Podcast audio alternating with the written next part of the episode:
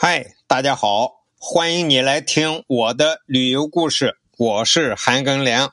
咱们接着上期继续讲，就是在甘肃省永昌县西南有一些长得像外国人的人，经过专家考证，呃，有三种说法，但是三种说法都。证明这一些外国人就是公元前五十多年那个时候，罗马军团与现在这个伊朗的那个安息那个国打仗打败了，有六千到一万人啊，就到了东边，到了伊朗的东边，就逐渐的游荡，就进了中国境内。后来呢，就投靠了汉朝。那么汉朝皇帝呢，就把他们安置在那里，因此呢，那个地方就是现在的永昌县。呃，当时呢，汉朝就把那个地方按黎前人的这个他们自称嘛，就把那个地方叫黎前县。这一帮人都是当兵的，都是男人啊。他们到这儿来之后啊，就和中国人结婚、娶妻生子，跟着汉族人学习种地、盖房，学汉字、学土语。他们脱下了他们的军装，改穿了中国的服装。他们也丢掉了他们的叉子，拿起了中国人的筷子。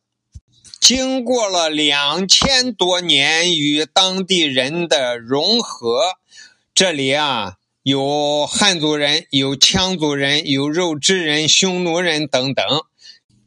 当时在策划旅游行程的时候，我为什么要加上永昌要到这儿来呢？就是我在网上查到了这个信息，我就想到这儿来看看中国境内还有一帮两千年前就来到中国的罗马人，而目前呢，生活在永昌境内的就这个外貌。很具有欧洲人体貌特征的人，现在大约还有二百多人，主要分布在永昌县的者来寨，方圆三十平方公里的范围内。这些人啊，高鼻梁、蓝眼睛。这些村民啊，尽管说了一口标准的本地话，但是习俗呢，却多有迥异。他们在安葬死者的时候呢，不论地形如何，一律头朝西方。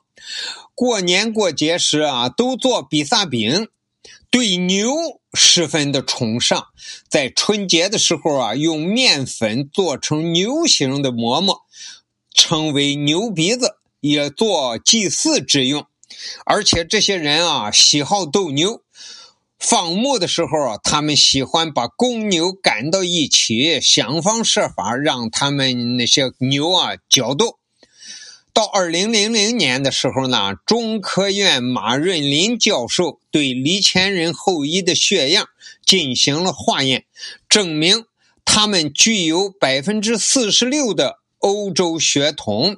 此结果。于二零零一年七月十五日，在中央电视台向全世界公布。那么，具体说到我们从永昌县城来到黎前这个景区啊，来找这些罗马人啊，就是来到景区之后呢，我们也看到了，呃，有一个建筑，那个立柱啊，都是西式的。啊，白色大理石的柱子，那个房子盖的啊也有欧洲风味顶上写着“黎前城景区游客接待中心”，但是那个接待中心没有人办公。在这个景区游客接待中心对面还塑了一些群雕，有十几个人。当中央高台上站着一个应该像是罗马人的将军，那么高台下面的这个大台子上站了一圈罗马人的士兵，有的戴着头盔，有的拿着盾牌，有的拿着剑。碰到当地人问啊，他们也不怎么很清楚。就说这边指着那边有一个建筑，我一看有城墙，说这就是古李前的城墙，现在又修复了，并且在里头盖了个庙。那个庙啊，现在叫金山寺，我们就进去看看吧。有一个牌子上的写着“李前城（括号金山寺）”，弄了半天，它两个是一个东西啊。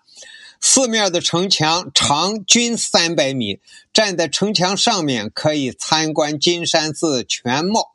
整个金山寺一览无余，尽收眼底。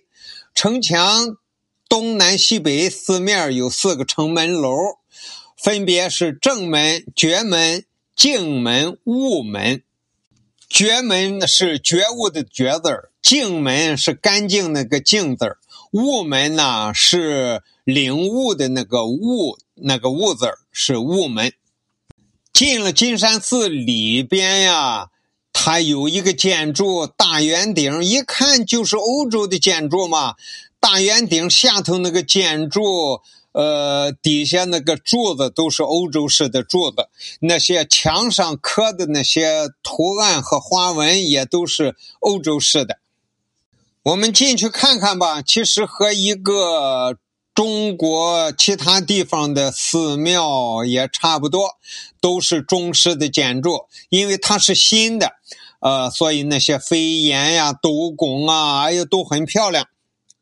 里头逛完之后呢，出来出了东门，还有那个景区的指路牌，前面有个金莲湖，我们走到湖边看看呀，湖也不小，中间还有九曲回廊。回了永昌县城之后啊，我们又去永昌的县博物馆参观了一下。